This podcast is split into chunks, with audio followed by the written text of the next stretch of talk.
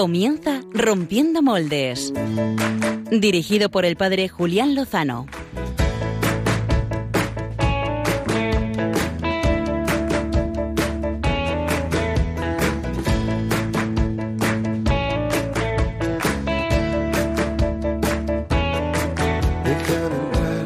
donde estén tus sueños, donde tus anhelos se ponen al sol. Déjame estar muy buenas noches, queridos amigos de Radio María, seguidores de Rompiendo Moldes en esta última hora del domingo, el día del Señor, que espero que haya sido pues de intenso encuentro y vivencia con él, de la mano de su madre, en la iglesia. Hoy ha habido pues muchos temas, eh, como siempre en la vida de la iglesia. Alguno de ellos importante vamos a abordar en estos próximos 55 minutos.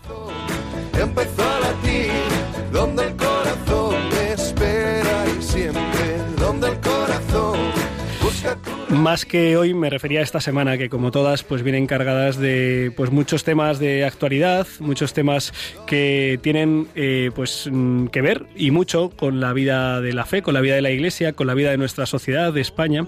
Eh, por supuesto, como, como no pensar y como no mencionar el tema de la legislación sobre la ley de eutanasia que el pasado martes 11 de febrero fiesta de la Virgen de Lourdes, Día Mundial del Enfermo, pues se debatía en, pues en nuestro Parlamento. Eh, de esto ha hablado y ha hablado muy bien, como siempre, Monseñor José Ignacio Munilla en Radio María, y de esto también tendremos alguna palabra que comentar a lo largo del programa.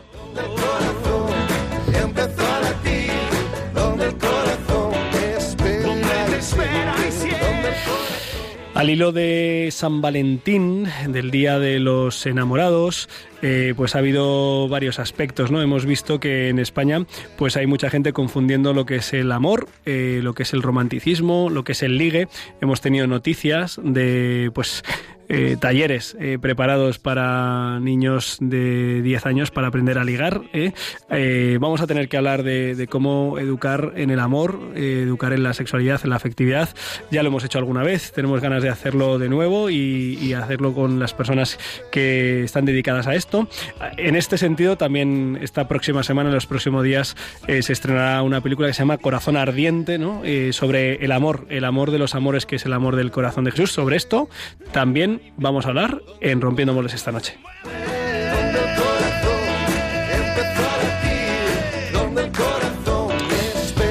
Pero hoy, hoy, hoy no podemos eh, hablar en la entrevista de portada de otro tema que no sea el Congreso de Laicos eh, Pueblo de Dios en Salida, que ha tenido lugar este fin de semana en Madrid y que raro, raro será que no hayan escuchado eh, a lo largo de este fin de semana aquí en la programación de Radio María eh, información sobre él. Vamos a contar eh, esta noche con Ana Almuni, que ha sido una de las personas encargadas de la organización, de la preparación del Congreso, que ha sido pues un, un acontecimiento de gracia. Después en, en, el apartado de la entrevista pues vamos a saber pues cómo se ha desarrollado, qué enseñanzas nos deja y cómo poder aprovecharlo de cara al futuro. Pero eh, junto con todo esto tenemos el equipazo de Rompiendo Moldes. Muy buenas noches a todos. Buenas noches, Julián. ¿Por qué hablamos ahora así? Ah, es que es la última hora de la semana. ahora lo entiendo todo, perdón, perdón, perdón, ha sido un, lapsus. Es verdad, culpa mía que, es verdad que, que además un domingo para un cura eh, tiene su emoción, ¿verdad? Sí, sí, sí. Eh, la verdad es que sí, aunque no te vas a creer, esta tarde a ver, ¿qué ha pasado? jaleo, jaleo de misas, confesiones. Está jugando al pádel con chavales de la parroquia. ¿Ah, sí, no? Y, oye, me duelen parte del cuerpo que no sabía que tenía.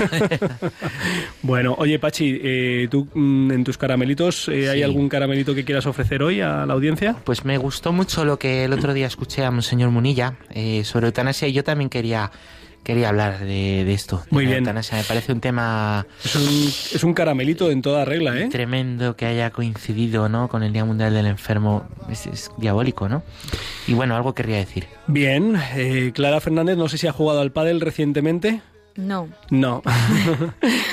el, deporte no es, lo, no es su fuerte. Tienes otros fuertes, por ejemplo, la moda. La moda es uno de tus fuertes. Sí, de hecho mi plan B de hoy es de moda, pero es de moda sostenible y solidaria. Así que ahora os cuento de qué se trata. Moda sostenible se cuelga y, no se cae. Solidaria.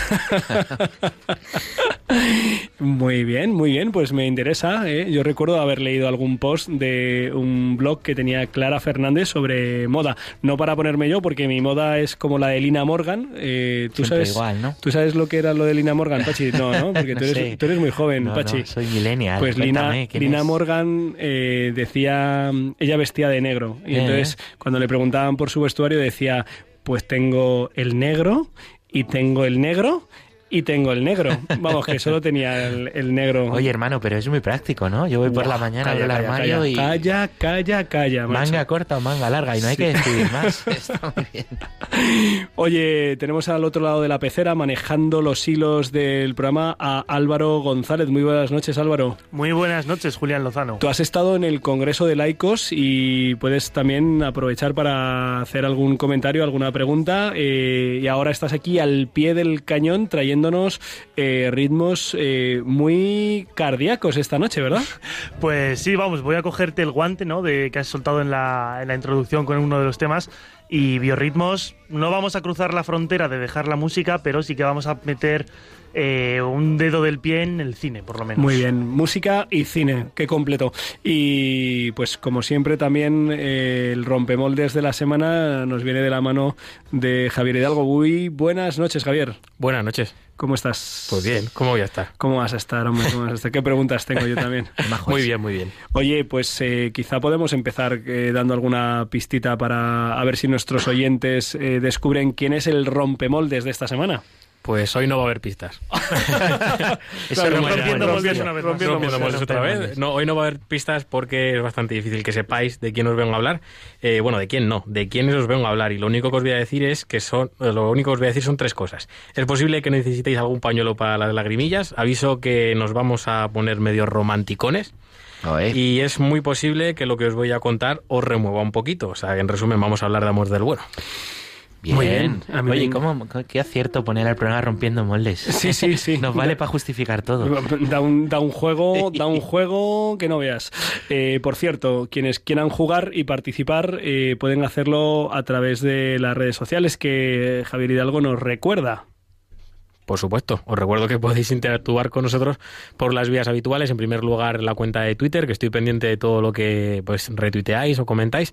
Ya sabéis que es arroba rompmoldes, R-O-M-P moldes.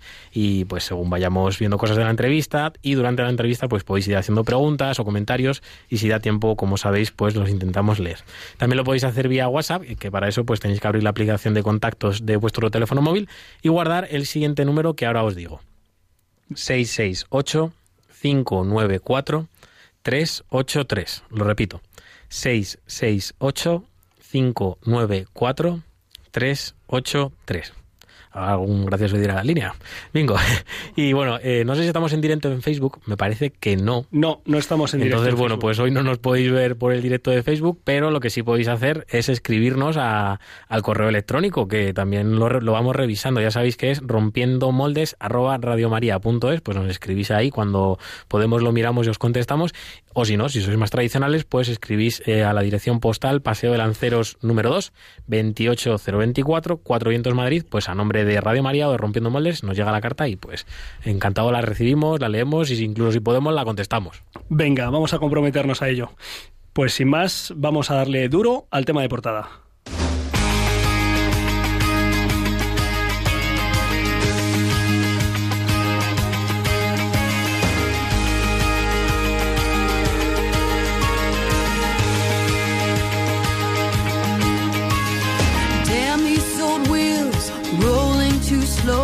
I stare down this wide line with so far to go.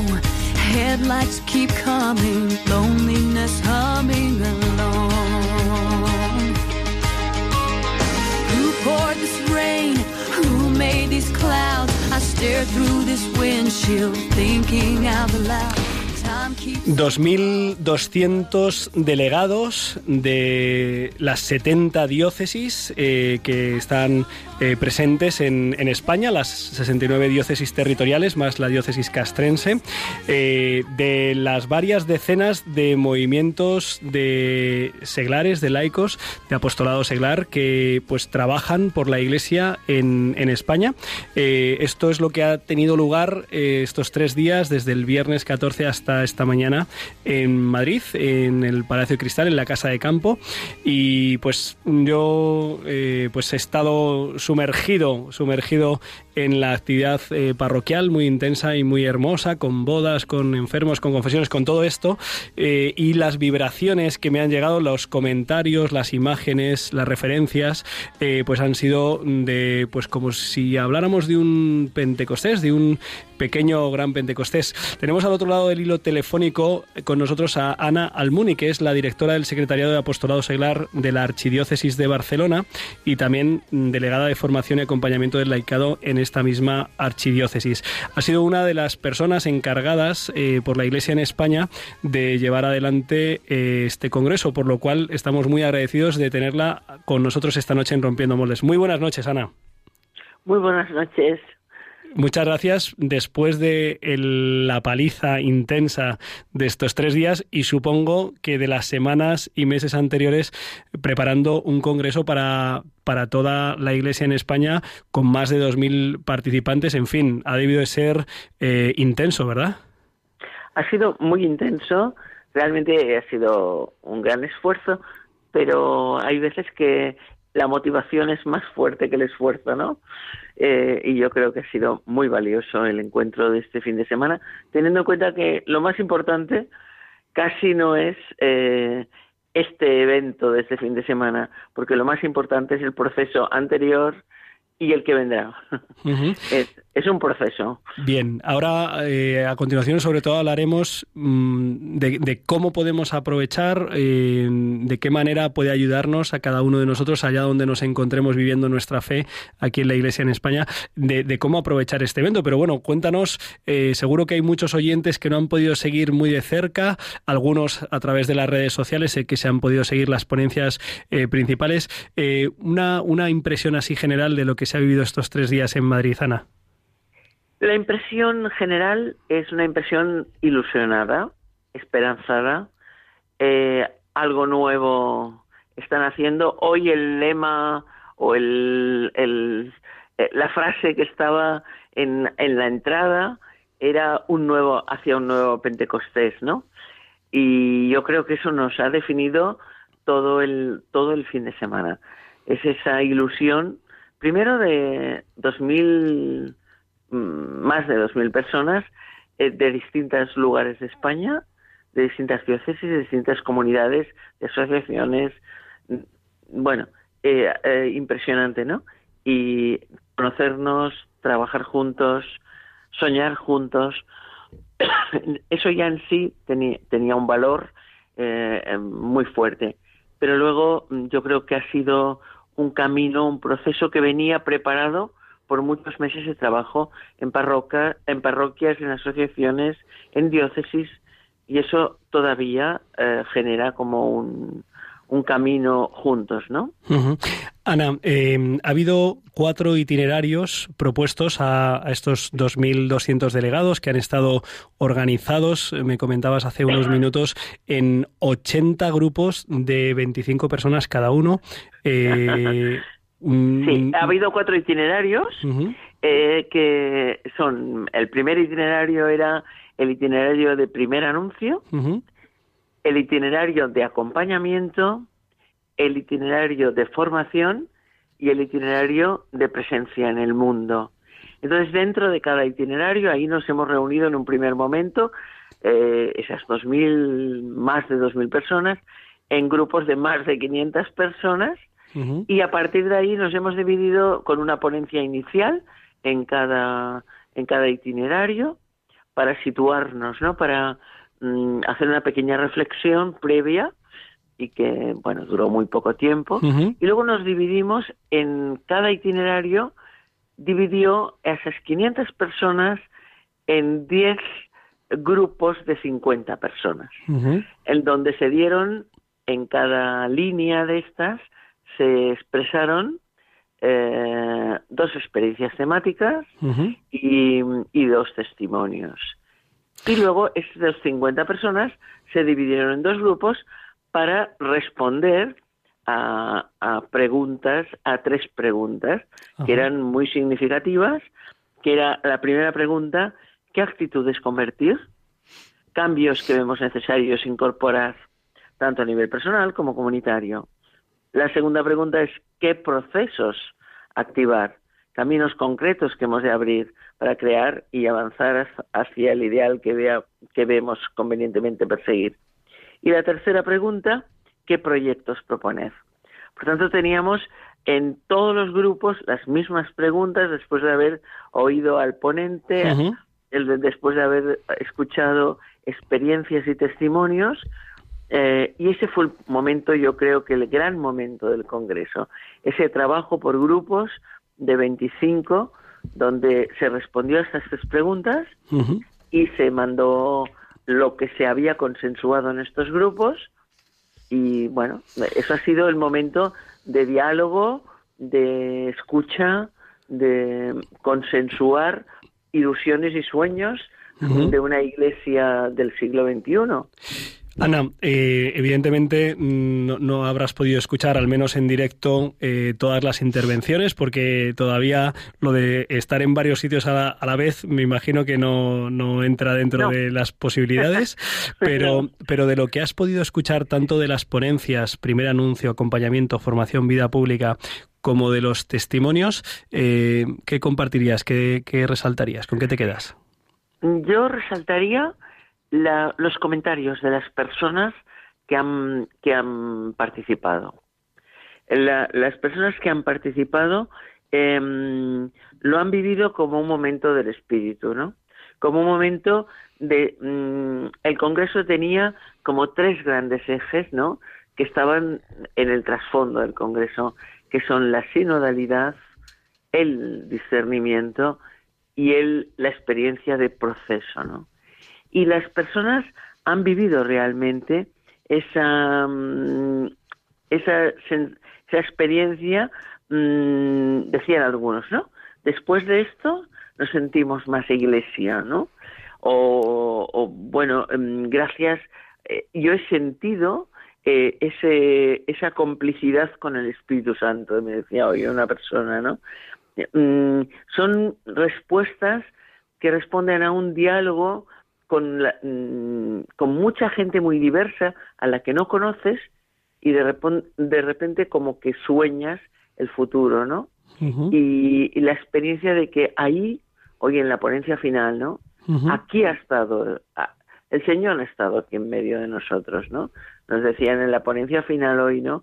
El obispo Antonio Badey, mm, somos conscientes de que, como los de Maús, hemos tenido presentes a Jesús en medio de nosotros, ¿no? Y eso ha sido una experiencia mm, real, ¿no? Una experiencia que la gente ha vivido. Yo creo que dentro de todos los itinerarios se ha podido vivir ese, esa búsqueda, esa iluminación, ese sentirse que estábamos juntos, la sinodalidad de sentirnos juntos caminando y con el Señor con nosotros. ¿no? Em, he podido ver eh, fotos, algunas imágenes, eh, algún pequeño vídeo de las celebraciones. Em, ha habido una, inmensa mayoría, eh, como no podía ser de otra manera, una inmensa mayoría de, laicos, de seglares, em, de todas las diócesis de, España.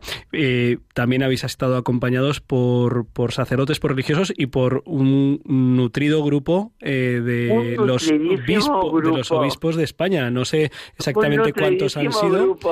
Bueno, de, distintas maneras, algunos no han podido estar los tres días, ¿no?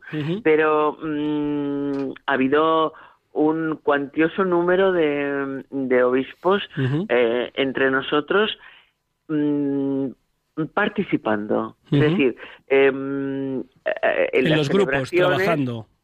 Sí, en los grupos trabajando, en, las, en, los, en los momentos globales de los itinerarios, escuchando a los ponentes, en los grupos escuchando las experiencias, trabajando, en, trabajando con los grupos, siempre con un papel como uno más. ¿no? Eh, aportando y escuchando. Y yo creo que eso también es una experiencia a remarcar en este congreso, porque yo creo que la gente lo ha vivido como muy bien, ¿no? Esa, esa permanencia, esa presencia, mm, bueno, en hacer camino juntos, ¿no? El, hacer caminos juntos yo creo que es un, un repetitivo del fin de semana, ¿no? Ana, eh, para hacer el camino que, que, queda por delante, es decir, yo pensando eh, hoy, hoy en la Eucaristía, pues les decía que había tenido lugar este congreso. Además, nosotros hemos tenido la fortuna de que un miembro de nuestra parroquia de Cienpozuelos ha participado como delegado de la diócesis de Getafe, o sea que vamos a tener, digamos, de primera mano, eh, pues un hermano que ha tenido esa experiencia. Pero me gustaría si nos pudieras dar alguna pista eh, para que los oyentes eh, puedan decir, vale, yo, yo cómo puedo aprovechar este evento que ha tenido lugar este fin de semana, cómo, lo, cómo me empapo, cómo lo aprovecho, cómo lo hago mío, cómo lo llevo a mi, a mi parroquia, cómo lo llevo a mi movimiento, o sea, cómo lo puedo proponer, aprovecharlo y vivirlo.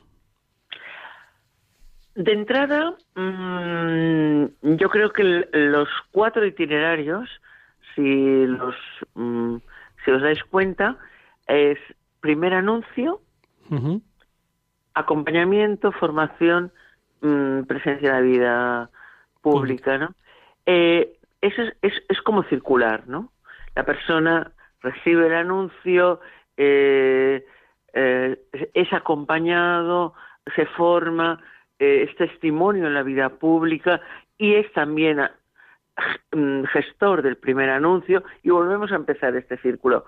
Por lo tanto, hay, mm, yo creo que hay, ha quedado como muy patente eh, esa necesidad de profundizar en los cuatro itinerarios. Eso ya de entrada es como una línea. De hecho, en las primeras ha sido muy difícil. Eh, mm, la ponencia final ha sido una ponencia no al uso, queriendo recoger por, mm, todo lo que hemos hecho el, día de ayer y por tanto como una construcción colectiva y por tanto nos queda mucho por recoger porque no es tan fácil en una noche recoger el trabajo de todos. Han hecho un trabajo el obispo auxiliar de, de, Barcelona, Antonio y, Ana Medina. Eh, y Ana Medina, un trabajo con un equipo. ¿eh? Ha habido un equipo de ponencia inicial y un equipo de ponencia final que han trabajado, bueno, la noche ha sido corta, ¿eh? pero, pero sí que hoy se nos sentíamos expresados.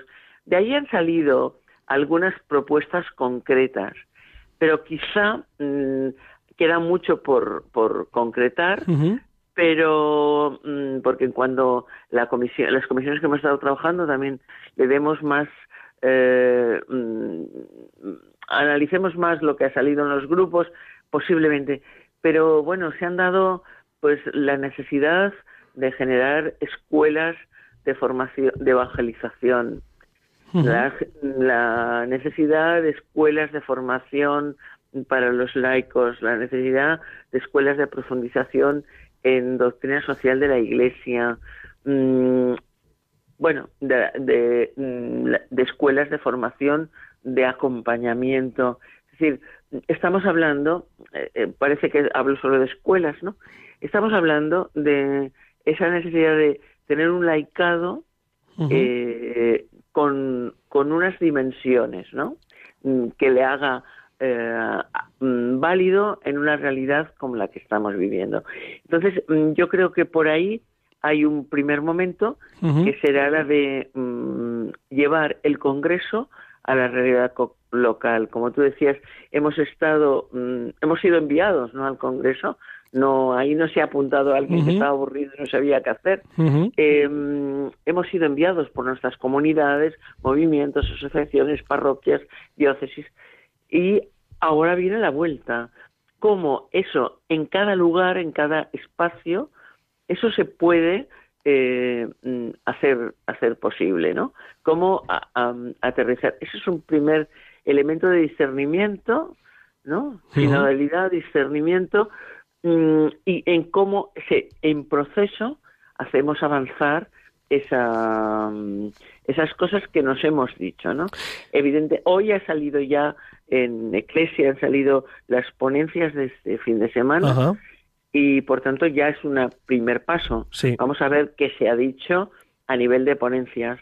Luego, mm, en el- la página web del, Del Congreso. mm, del Congreso están saliendo, estamos intentando mm, poder colgar las experiencias, los testi- mm, parte de los testimonios, eh, mm, poder como mm, realmente leer todo aquello que se ha, se ha gestado en el Congreso, se ha presentado en el, en el Congreso, y luego habrá que mm, trabajar un poco más lo, lo que se ha dicho, lo que los grupos han remarcado en estas tres preguntas, ¿no? ¿Qué actitudes convertir? ¿Qué procesos activar? ¿Qué proyectos proponer? Entonces, de eso, evidentemente, cada diócesis, cada espacio geográfico verá cuál es su, su realidad. Ajá. De entrada, hay mucho que profundizar y mucho, bueno, también era muy bonito el mensaje del Papa mm, al Congreso, ¿no? Hay, hay mucho como que profundizar, que leer, que, que hacer tuyo y luego yo creo que trabajar con las personas que han ido al Congreso. Yo diría que los congresistas están mm, llamados a, a proponer, a activar en sus, en sus lugares eh, este postcongreso. El precongreso ha sido un proceso que nos ha llevado hasta donde hemos llegado del congreso. Ajá. Ahora el post, el post lo tenemos que generar entre todos, entre todos. Pues eh, en pueblo de Dios en salida.com, eh, la página web de- del Congreso, eh, pues vamos, vamos a poder eh, pues conocer eh, los, las ponencias que se han presentado, las experiencias, también poco a poco pues también las, las conclusiones. Ana Almuni, delegada de Formación y Acompañamiento del Laicado y también directora del Secretariado de Apostolado Seglar de la Archidiócesis de Barcelona y miembro del equipo organizador de este Congreso, Pueblo de Dios en Salida. Muchísimas gracias por pues traernos en, en vivo. ¿eh? Esto ha tenido lugar, ha sido clausurado hace apenas unas horas y del cansancio y del desplazamiento pues ha atendido los micrófonos de, de Radio María. Muchísimas gracias. Muchísimo gusto. Ana. Y gracias por también mm, sugerirnos, lanzarnos, animarnos a que este evento, este evento de gracia que habéis vivido, eh, pueda extenderse eh, eh, por toda la realidad de la Iglesia en, en España. Un fortísimo abrazo y seguro que nos vemos gracias. en el, en el camino. Eso espero. No. Muchísimas gracias y en salida ¿eh? hacia un nuevo Pentecostés. Un abrazo, muchas gracias. Bueno. Eh, pues agradecemos, agradecemos a, Ana Almuni que haya estado con nosotros eh, y ahora pues vamos, eh, este era el plan A, eh, el plan de entrada, este congreso, este, ah, este evento eclesial de, de primer orden. Hacía muchos años que no tenía lugar un congreso de apostolado seglar en, en España y estamos, yo personalmente estoy deseando pues poder eh, recibir todo lo que se ha vivido para, para poder vivirlo y llevarlo a nuestras comunidades. Qué bueno, Julián. Verdad es que cuando el Evangelio se aterriza y se concreta, hace tanto bien. Y ya solo ver la ilusión que nos hablaba Ana y, y que van a venir seguro, ya nos contarás Ujú. qué tal viene el, el hombre de tu parroquia. Pues, jo, pues eso ya es un primer fruto estupendo. O sea, en mi parroquia hay más de un hombre, ¿eh? No te Sí, creas que solo sí. hay, o El- sea, el que hay, ma- hombre. hay más gente. Sentido lingüístico más amplio. Bueno. Sí, sí, qué bien. Me alegro, me alegro mucho de lo que sé hacer cosas. Pues vamos al plan Super B. Bien.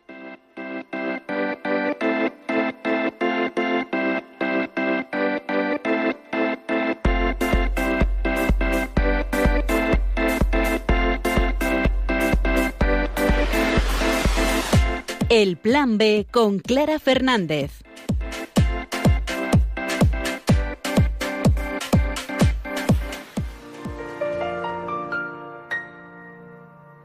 Me cansé Y mis lágrimas rodaron por mi piel. Me miraba en el espejo y no me hallaba. Yo era solo una sombra del ayer.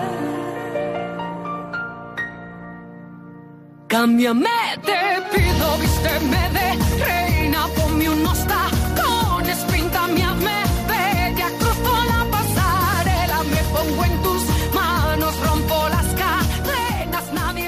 Esta noche os voy a hablar de moda sostenible y solidaria.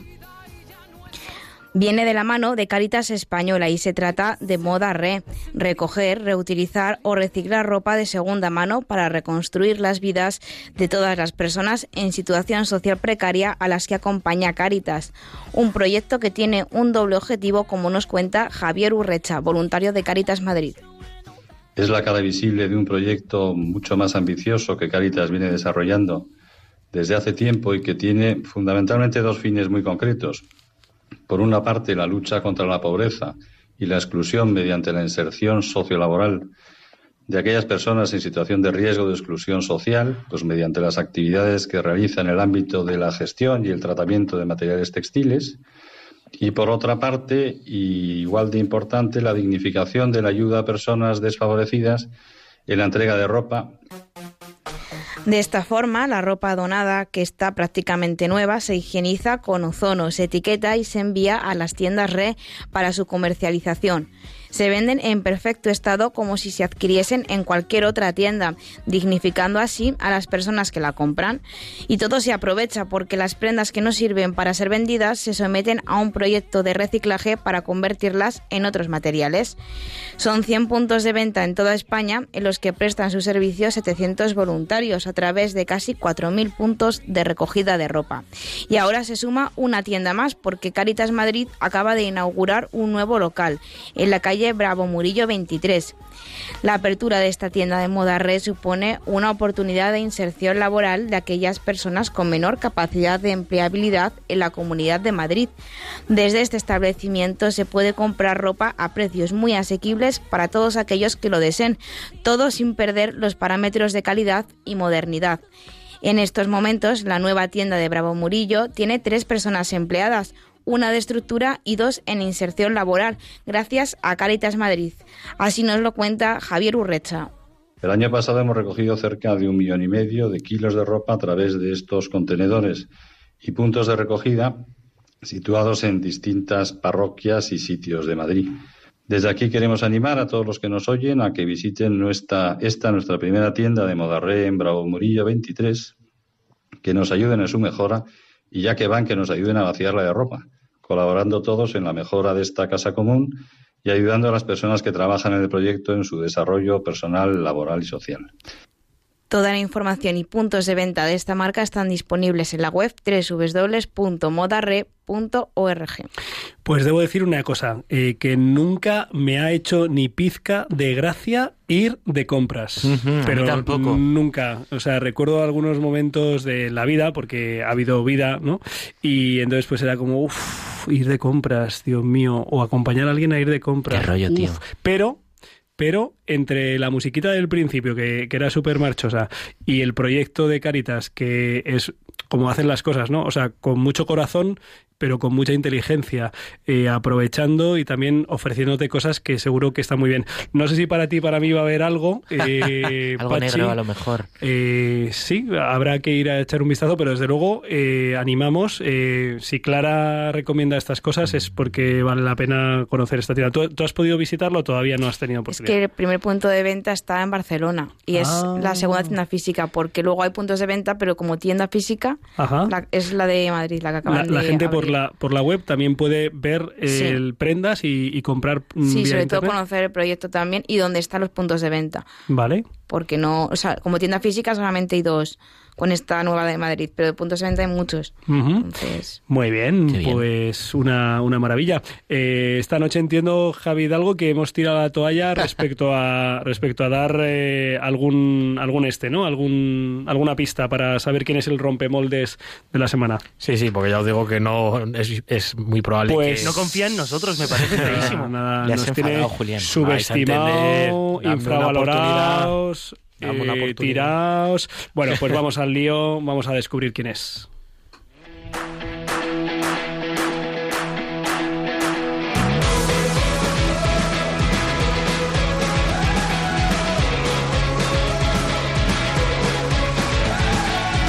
Rompemoldes con Javier Hidalgo.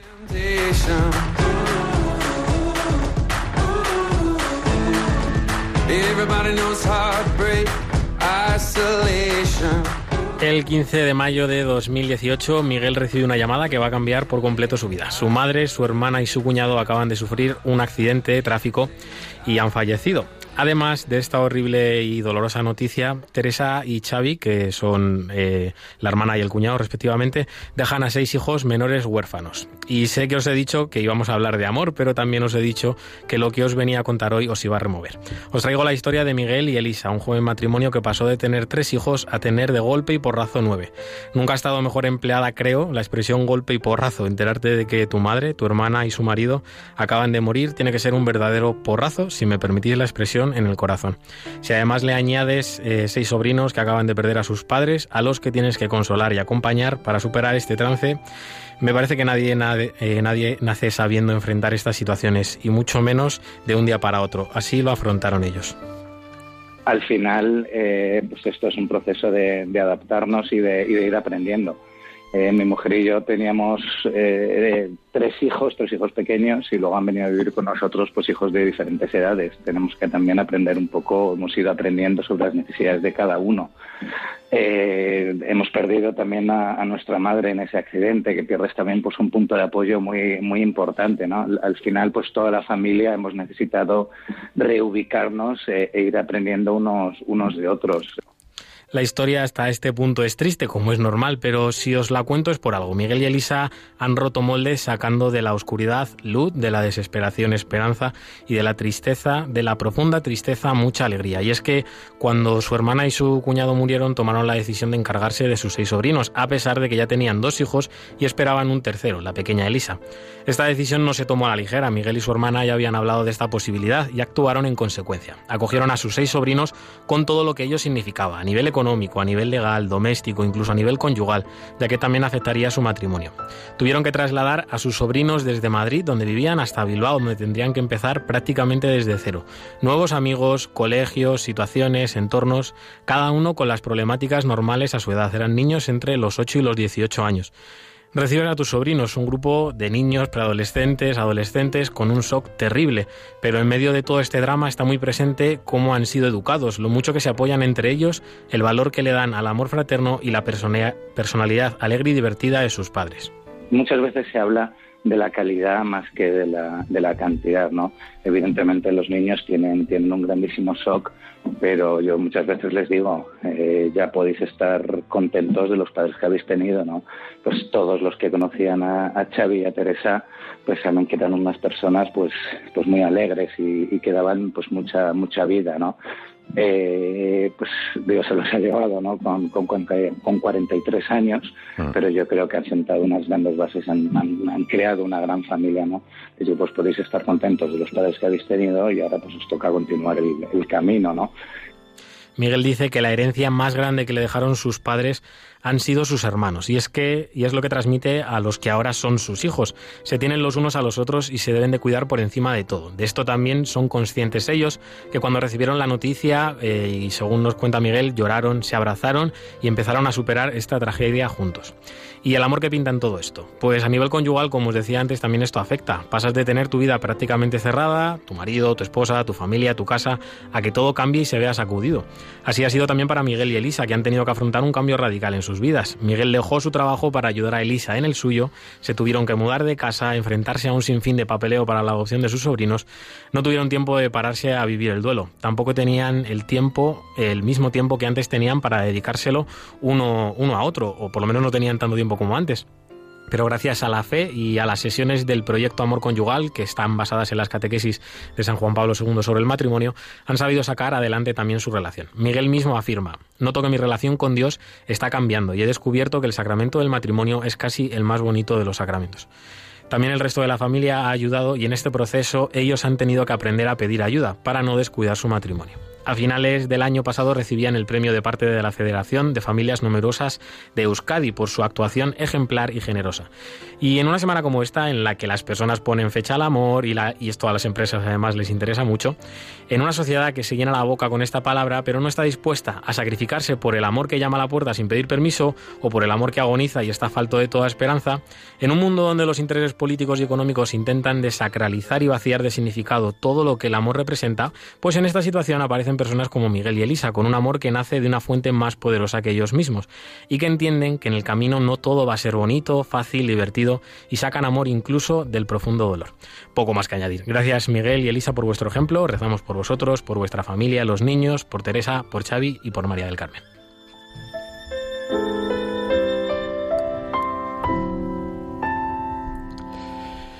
Pues eh, gracias Javi y nos unimos a tu agradecimiento a esta familia, la familia que pues que ahora mm, persevera caminando hacia el cielo y los que les han antecedido precisamente en pues en esa morada. Rezamos por, por ellos. Y bueno, has mencionado el tema de la sacralidad de, la vida y de esto precisamente eh, viene eh, a hablarnos el, el más dulce del programa porque nos trae caramelitos.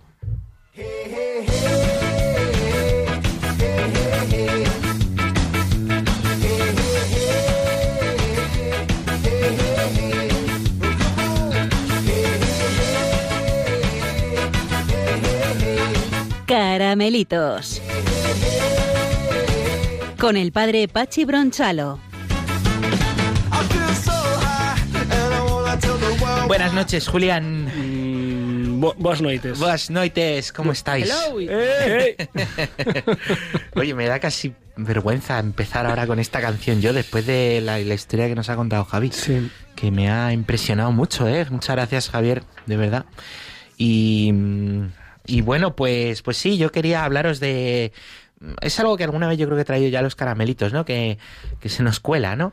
un caramelito envenenado que se nos cuela, es el de la eutanasia, ¿no? Que para más INRI, para más burla, pues ha sido propuesta, ¿no? Para su aprobación el mismo día en que se celebra la Jornada Mundial del Enfermo, ¿no?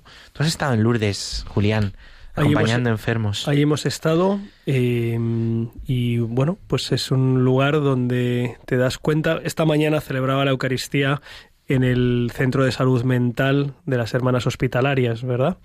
Y bueno, pues eh, ellos van a la Eucaristía, muchos de ellos, con un- graves limitaciones físicas y también mentales. Y decía, claro, hace falta, hace falta una luz muy grande para descubrir el valor eh, sagrado que tienen estas personas, aunque muchas veces ni siquiera ellos eh, puedan tener una conciencia plena de ello. Hace, hace falta eh, la luz del amor. De todos estos enfermos que pues que tú atiendes en Cienpozuelos, que es un pueblo desde luego dedicado a la, caridad con, con los enfermos de la salud mental, eh, los que has acompañado en Lourdes, los, los que has acompañado en tu pues en tu sacerdocio y también de seminarista, ¿no? Una cosa que, que hemos hecho mucho es y hacemos, ¿no? Es visitar enfermos, llevar la comunión. ¿Tú has conocido alguno que esté acompañado, que se sepa amado, que se quiera morir? Eh, pues mira, eh, ha habido situaciones muy duras, enfermedades muy graves, en las que hay lucha, hay lucha, ¿no? Estoy pensando pues en varias personas. Eh, debo decir con, con toda honestidad que no, no se ha dado esa situación quizá de, de pedir, oye, mira, yo aquí no pinto nada, yo esto no tiene ningún sentido. Eh, hay personas que están postradas en, en una cama, eh, hay, hay personas que no pueden mover más que, más que el cuello, hay personas con... Pero si esas personas tienen la cercanía, el apoyo, el cariño, también los medios para pues te- tener una, una calidad de vida lo, lo mejor posible. Mm, No, no me han pedido, nunca me han sugerido, me han dicho, oye, esto no tiene sentido aquí, a mí quitarme aquí en medio, ¿no? Y desde luego experiencia tienes. Me decía el otro día un, médico eh, que hay en mi parroquia, que es una, una eminencia, ¿no? En lo suyo, se dedica a temas de sangre, ¿no? Como esto no es un, un problema, ¿no? Reclamado, que reclamen en los hospitales, ¿no? Como nos quieren hacer pensar, ¿no? Es, es un fake eso de que la mayoría de médicos, ¿no? Eh, están pidiéndolo, diciéndolo. Y él alababa, ¿no? Eh, la maravilla de los cuidados paliativos, al mismo tiempo que me decía qué importante es invertir más, invertir más en los cuidados paliativos, ¿no? que es lo que ayuda al enfermo. Y además, no solo pensar ya le cuida a alguien, ¿no? Es un compromiso de todos estar con los más débiles y acompañar a los nuestros, ¿no? A los nuestros más débiles. Pero claro, en nuestra sociedad estamos intentando quitar a Dios. Y quitar a un Dios que es Padre quiere decir que ya no somos hermanos.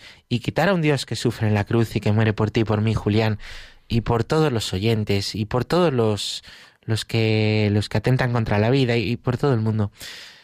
¿Sabes qué pasa? Que pues quitar ese Dios hace que no entendamos el dolor, porque la cruz sin Dios no tiene ningún sentido. La cruz sin Dios pues es, es un masoquismo, ¿no? No sirve para nada. Tenemos miedo a la muerte, tenemos miedo al sufrimiento y hemos dejado de ver ese sentido. Y me parece que de aquí vienen estas propuestas, ¿no? Eh, de eutanasia. Y qué pena que siempre, siempre, siempre las ideologías de los más fuertes y el dinero que se mueve detrás de las ideologías de los más fuertes las acaban mm, pagando los más débiles. Y qué pena que muchos de estos más débiles son engañados porque te ponen un caso extremo, una música bonita y parece que no hay nada que hacer. Pues la respuesta es el amor. La respuesta siempre es el amor. Hoy en el Evangelio, que leíamos parte del Sermón del Monte, que nos dice, ¿no? El Sermón del Monte, sois buenos, pues está bien, pero es que seguir a Cristo no es ser bueno. hay gente que a veces dice, oye, que yo, eh, yo no necesito ir a la iglesia para ser bueno. Claro que no, si el Señor no te pide que vengas a la iglesia para ser bueno, te pide que vengas a la iglesia para dar un paso más que ser bueno. Y eso es el sermón del monte. Siempre un poco más, siempre amar más, siempre como la peli está hasta el último hombre que nos gusta tanto, uno más, Señor, uno más. El amor no se mide, el amor no se cuenta. Me parece que, detrás de estas mentalidades eutanásicas ¿no? y de muerte, lo mismo pasa con el aborto. Al final estamos midiendo eh, mm, la medida para estar yo bien. ¿no? Vamos a eliminar el sufrimiento porque no lo soporto y como no lo soporto, tajantemente lo quitamos. Y no, justamente lo que nos dice el Evangelio es y lo que pues, pues estamos llamados a seguro que en el Congreso de Laicos lo han dicho, vivir con nuestra, eh, mostrar con nuestra vida es que el sufrimiento tiene sentido y que las manos de Dios, los ojos de Dios, la voz de Dios, con el que sufre, con el débil, soy yo. Eh, terminó eh, pues en este en este sentido no esta semana pues he, acompañado a una persona en el hospital allí precisamente en Valdemoro está ingresado con una enfermedad muy avanzada, muy grave. Él es una persona muy joven eh, y me decía, mira, cada, cada, día y cada hora que, me, que, Dios me da es un regalo, ¿no? Es un regalo. Y yo decía, madre mía, este hombre tiene un, tiene un tumor, tiene un dolor grandísimo y, y, es capaz de descubrir el, regalo y, muchos de nosotros no, no lo vivimos con esa conciencia, ¿no? Y por eso quizá es por la que cuando viene eh, un, sufrimiento grave, pues buscamos, buscamos eh, atajos que, pues que al final dejan mucha herida, ¿no? recomendamos, tanto Pachi como yo, eh, como lo mencionábamos al principio, pues el programa de Sexto Continente del pasado lunes de Monseñor Munilla, porque daba como siete claves, siete argumentos, contraargumentos muy, muy claros, ¿no? vamos a hablar del corazón, vamos a terminar en, en lo alto moviéndonos un poco y también descubriendo pues un testimonio precioso de lo que es de verdad un corazón ardiente.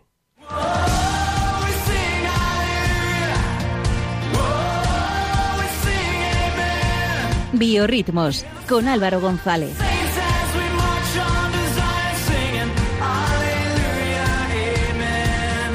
Singing Aleluya, Amen. Aleluya, Amen. Deberías quitar la careta y cantamos nosotros, que lo hacemos mejor. También lo podemos hacer Javi, que coja la guitarra. Aleluya, y que las, y que las, lluvias lleguen a España. Qué artistas. y con ese corazón ardiente nos que no vamos Clara. a ir. Clara no canta. ¿Qué decir, Clara? Es que si yo canto llueve, entonces no queremos que llueva. Necesitamos lluvia. bueno, eh, después... Clara canta en rey. Has estado rápido. Bueno, eh, después del listón que me estáis dejando Javi y Pachi, pues vamos con un biorritmos de cine.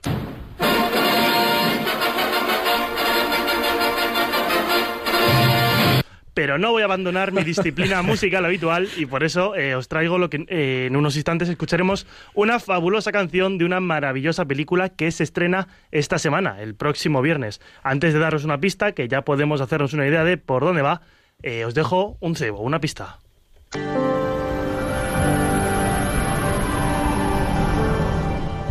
Millones de corazones sufren, pero ningún corazón ha sufrido tanto como este.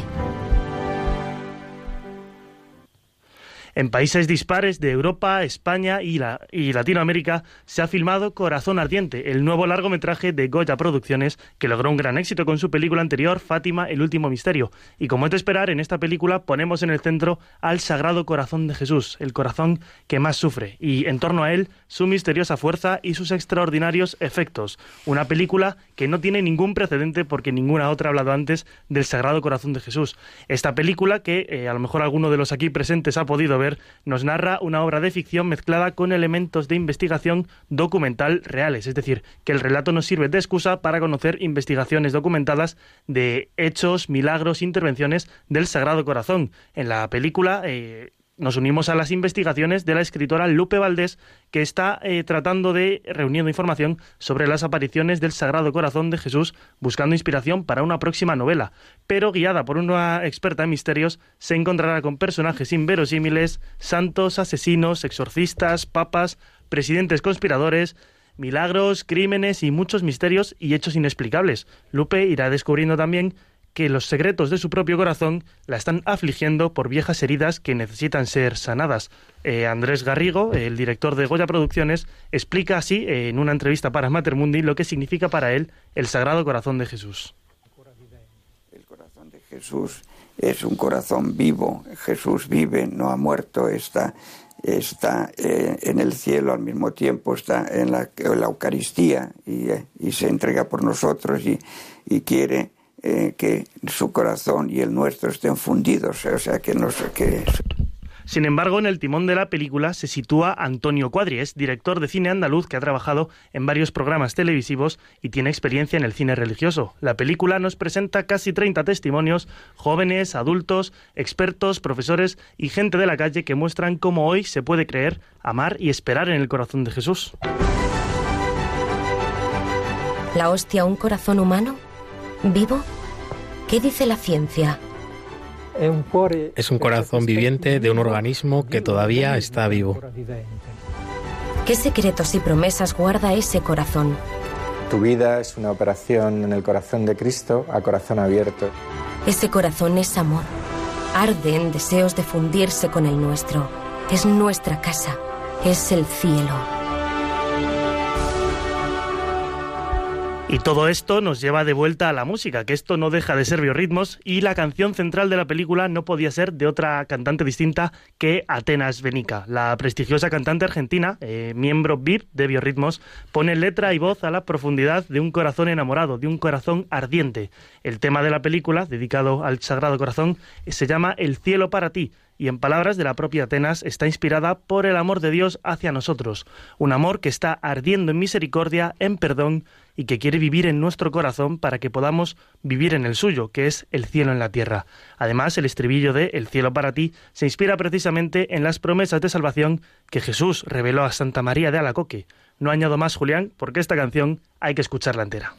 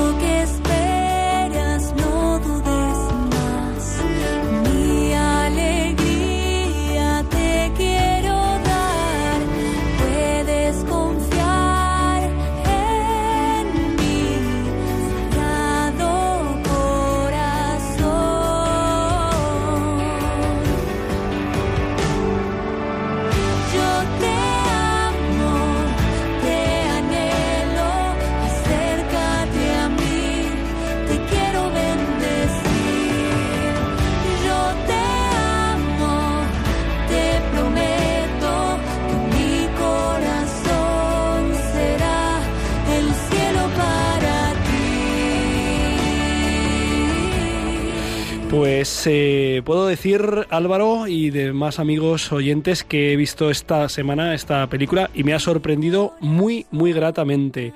Eh, no es nada ñoña, eh, no está mal hecha, no es una superproducción, pero es una película en la que he aprendido muchas cosas y, y debo reconocer que estando en la diócesis de Getafe, viviendo en el Cerro de los Ángeles desde hace muchos años, he escuchado muchas predicaciones e informaciones sobre la devoción al Sagrado Corazón, las revelaciones, he aprendido muchas cosas es una película muy interesante con una historia de ficción pues eh, que yo creo que llega, llega al corazón y luego con revelaciones realmente eh, muy valiosas. Así que solo animar a que eh, podamos aprovechar y además con testimonios vivos de cómo la gente, especialmente familias, seglares, están pues empapándose de este amor.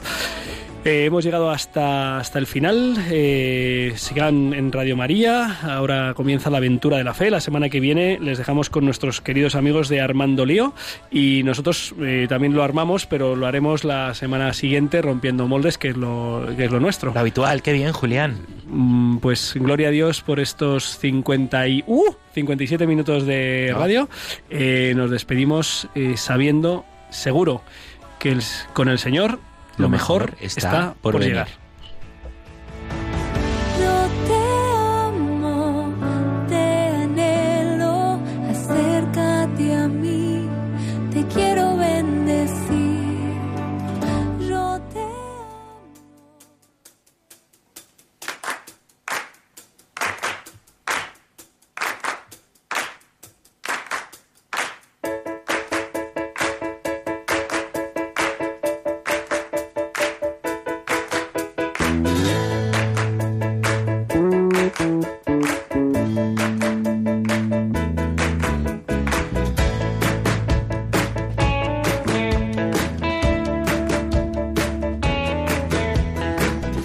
Han escuchado en Radio María Rompiendo Moldes, un programa dirigido por el padre Julián Lozano. Donde estén tus sueños, donde tus anhelos se ponen al sol. Déjame estar donde tantas veces piensas que no puedes, tal vez pueda yo. Déjame que sea yo tu fortaleza. Déjame vivir.